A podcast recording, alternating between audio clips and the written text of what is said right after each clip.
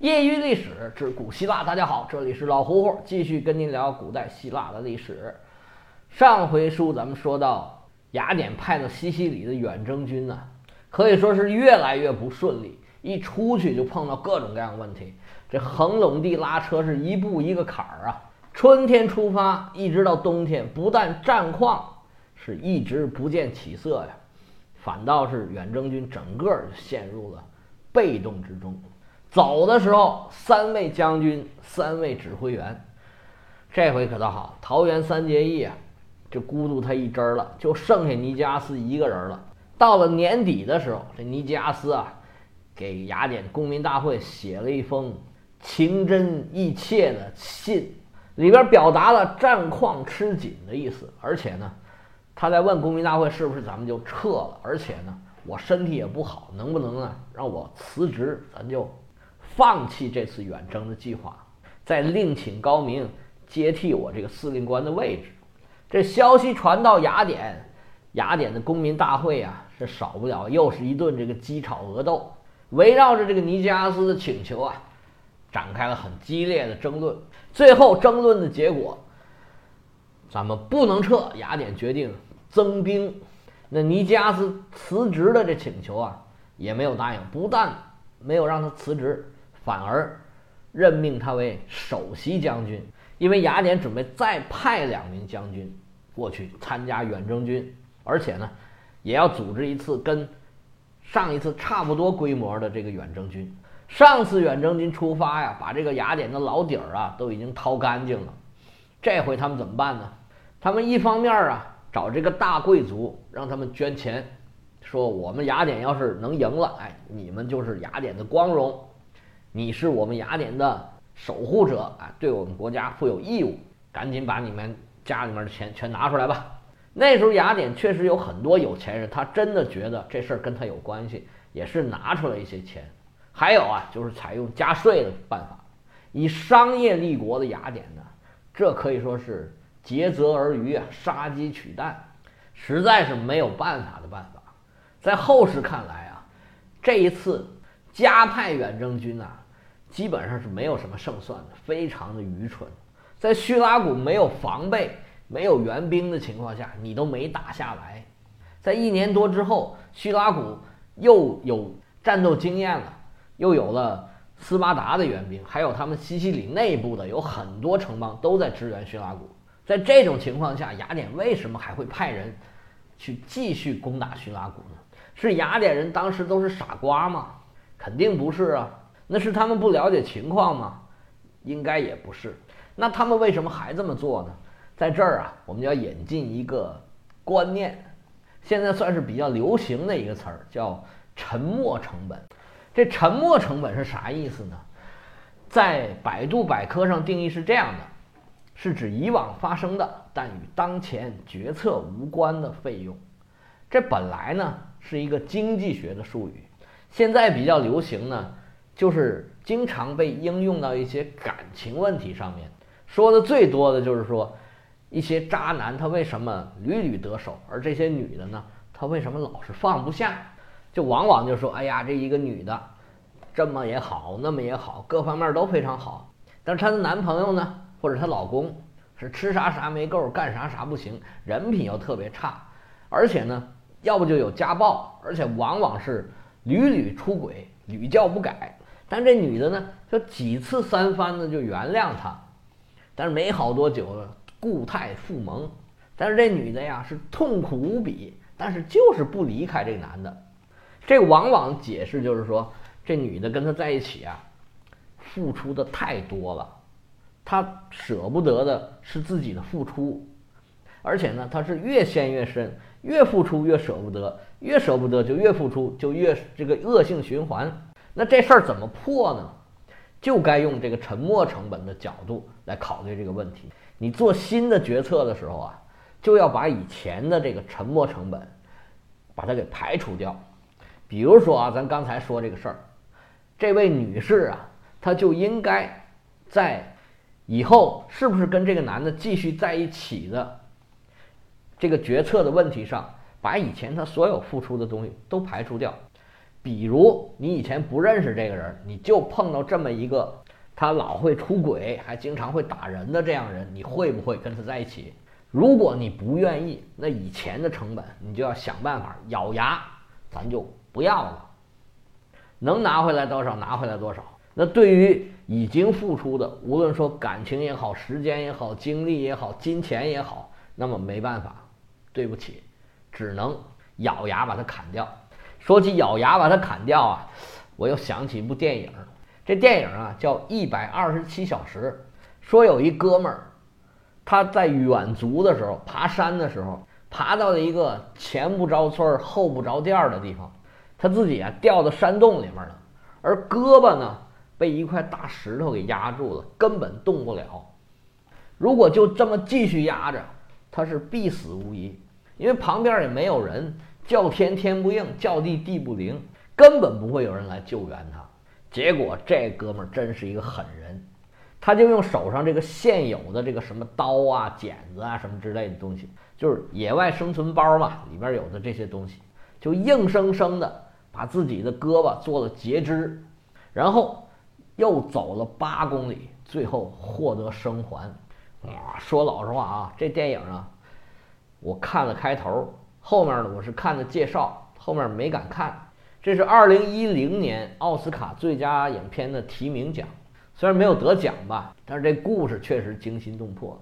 你想想，他这胳膊就是这个沉没成本。你如果不付出这个沉没成本，不是这种壮士断臂，那整个这条命就没有了。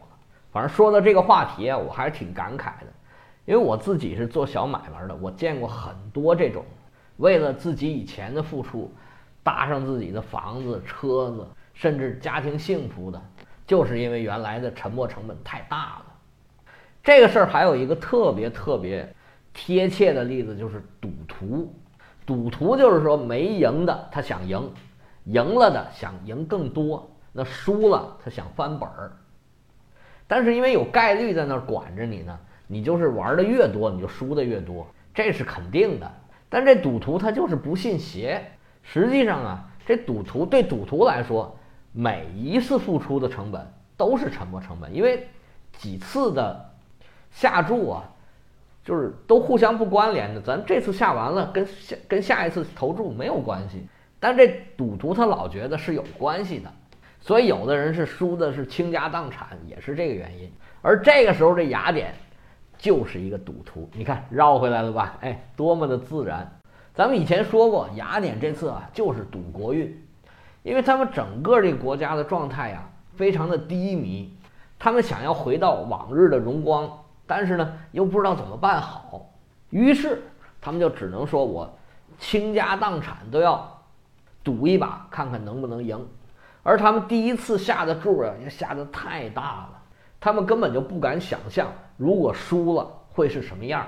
于是第二次，雅典可以说把吃奶的劲儿都使出来了。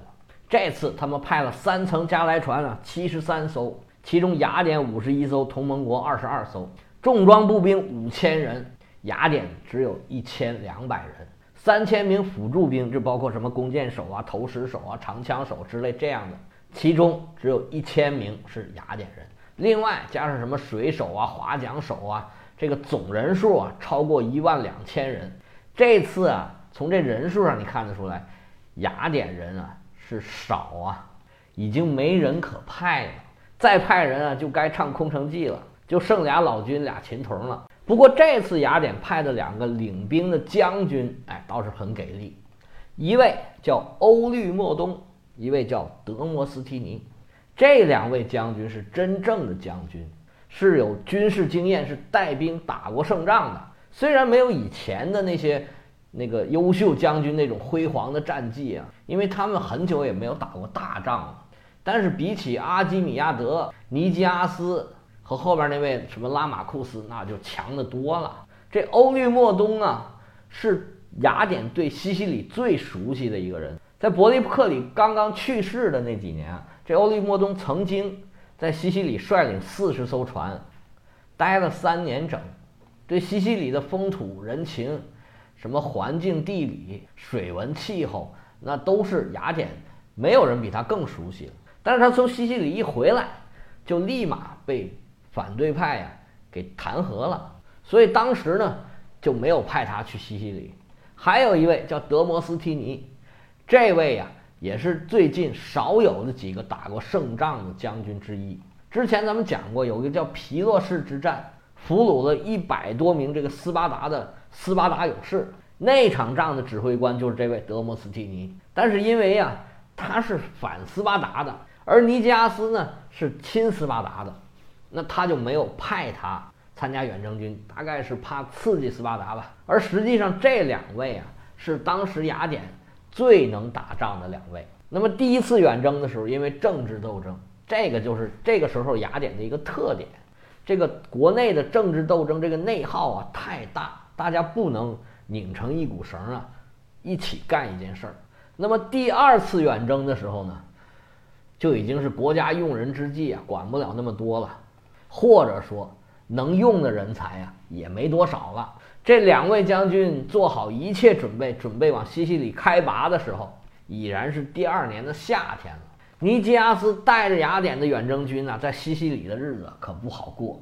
虽然欧律莫东带着十艘船，冒着冬天出海啊，可能会遇到风浪的危险，先到西西里来帮忙来了，但是看起来啊，用处也不是太大。叙拉古的守军是不会让你轻轻松松、痛痛快快的把冬天给过去的。冬天的时候啊，叙拉古的守军主要是要骚扰海这个雅典人，无论从路上。从海上都让你呀不痛快、不舒服，让你的船、让你的人都没办法休息、没办法保养。而且呢，咱们上回书都说过，雅典逃亡的人就越来越多。眼看着天气越来越暖和，离决战的时候啊也就越来越近了。这一到开春儿，在整个西西里岛上有很多城邦开始跟随叙拉古。那个时候打仗就是这样，像波斯啊，像像亚历山大呀。这样的所谓的大地，他不可能一个城一个城的，一个城邦一个城邦的去征服这么大的地盘，而是他打了一场大胜仗之后啊，周边就有好多城邦，就有好多国家就归顺他了，甚至派兵跟他一起去打。这就像那个电影里面演的，在大街上喊“谁敢惹我”，然后旁边来一个彪形大汉说“我敢”，然后他就。跟那彪形汉大汉一起说：“哎，谁敢惹我们俩？”这个就很典型的这个当当时这个态势就是这样。那西西里岛上有很多城邦，看见叙拉古打得好啊，也都纷纷派来援兵啊，出钱的出钱，出粮的出粮，出人的出人。这个胜负天平啊，已经倾斜的算比较厉害了。而雅典呢，客场作战，而且呢，这不断有损失。虽然开始还是很强的，但是呢。经过这么一年多的削弱呀，这个实力已经不可同日而语了。冬经过冬季的这个休整，双方啊都摩拳擦掌，哎，准备先来干一轮吧。雅典现在的目标是什么呢？他就是要稳定这个大狗嘴里边这个大港上面的优势。他们就想呢，现在通过自己的海军优势，最好把所有这个叙拉古的船呢全部把它搞定。我在大港里确定了绝对优势，然后把这个口儿一封住，从这个大港的沙滩，然后从容不迫地向城里面推进。但这时候叙拉古的海军呢，分为两部分，大港里有一部分还没有被雅典吃掉，而小港里头也有一部分。小港就是咱们说的狗鼻子这地方有一个小的小的港口。叙拉古海军的主要目的呢，就是要要让这两股海军呢汇合到一起。那雅典海军的目标就是让他俩不能汇合到一起。如果能把他们消灭，那是最好的。那开春第一场海战就这么展开了。要是说海上的技能啊，这时候雅典是远远超过叙拉古的水平。但是现在他们已经远远不是来的时候那样一百几十艘船的海军了。他们现在能出港的海军就只有六十艘了。这个之前咱们说过，这个船呢被腐蚀的很严重，可能会有很多的船呢，它没经过修理，它就不能用了。还有一个问题就是，他们的桨手损失了很多，还有啊，奴隶流失了很多。最大的可能是因为减员的问题，船可能还在，但是人不够了。但是还好，他们的海军呢，哎，完成任务了，没有让这个叙拉古的海军完成会合，但是呢，基本上也没有把他们消灭掉，算是完成了任务。但是这边出了一个最大最大的问题，雅典人把自己的堡垒给丢了。咱们之前说过啊，雅典军队呢，现在是在下嘴唇这个地方，叫普利米利昂，建立了自己的堡垒，是在山上。他们所有的给养啊、辎重啊、武器啊，都在这个堡垒里面。在海战的同时啊，这吉利普斯啊，其实更想要占领他们的堡垒。不过当时海上战况啊非常激烈，雅典人呢可能没想到这时候吉利普斯会带人过来攻他们的堡垒，结果雅典人就被调虎离了山了。这普利米利昂上的堡垒啊就被吉利普斯带着人给占领了。这时候雅典大本营里面的士兵啊一路跑啊，上了刚刚打赢仗回来的这船上。这时候海军才发现我们已经无家可归了，怎么办呢？只能再抢一块地方。他们在大港的最深处的一个沙滩上抢了一块地方。雅典人修这个海边工事啊，是驾轻就熟的。他们在滩头算是站稳了脚跟儿。不过这个地方啊，就没有先前那地方那么险要，更容易受到对方的进攻。而且呢，在这儿最大的一个问题就是补给问题，淡水和食物补给起来都成问题。这时候雅典把船呢一字排开，尖儿冲外。排成一个防守阵型，他们在海滩呢也支起栅栏，算是防守的一块阵地。这个时候，叙拉古包围雅典的事态已经形成了。吉利普斯在路上带着骑兵队，带着陆军，对雅典的这个栅栏发起一轮一轮的冲锋。海上的叙拉古军队啊，改变了策略，原来他是拿那个撞角啊撞这个雅典的船，现在他们的主要目标。就是这个桨手，这个雅典的船呢比较矮，他们上头是有保护的，但是侧翼呢是直接朝着外边，要不他没办法划桨啊。这会儿叙拉古海军主要的目的就是侧翼的时候，哎，大家我这么擦肩而过，然后就往那个桨手身上射箭。这么几天过来啊，雅典的这个桨手啊受到了很大的损失，而且呢一直也没有突出重围。雅典被包围的是越来越紧，这时候雅典是非常的被动。正当叙拉古军队准备是海陆两线夹击的时候，雅典人算是得到了一个好消息，他们的援军呢是终于来到了。这援军咱们之前说过啊，有七十三艘船，五千名重装步兵。这尼基阿斯一看来了这么多人，哎呦，眼泪都下来了。来吧，商量商量对策。这时候这几位将军呢？已经不能再睡觉了，彻夜未眠呢，在帐篷里讨论这个到底应该采取什么样的战略战术。这时候，这德摩斯提尼就提出来了：“咱们呢，首先要保障陆路上面的安全，要不然成天在海上漂着，要吃没吃，要水没水，他根本就不用打，渴都把我们渴死了。我们现在这个大港海滩这儿没有什么屏障，首先第一件事就要突破呀。”这个敌人对我们的封锁，现在这个希腊的陆军实力还是比较强的。如果能突破敌人的陆上封锁，先别说打赢打不赢啊，最起码我们可以撤到这个卡塔尼亚去。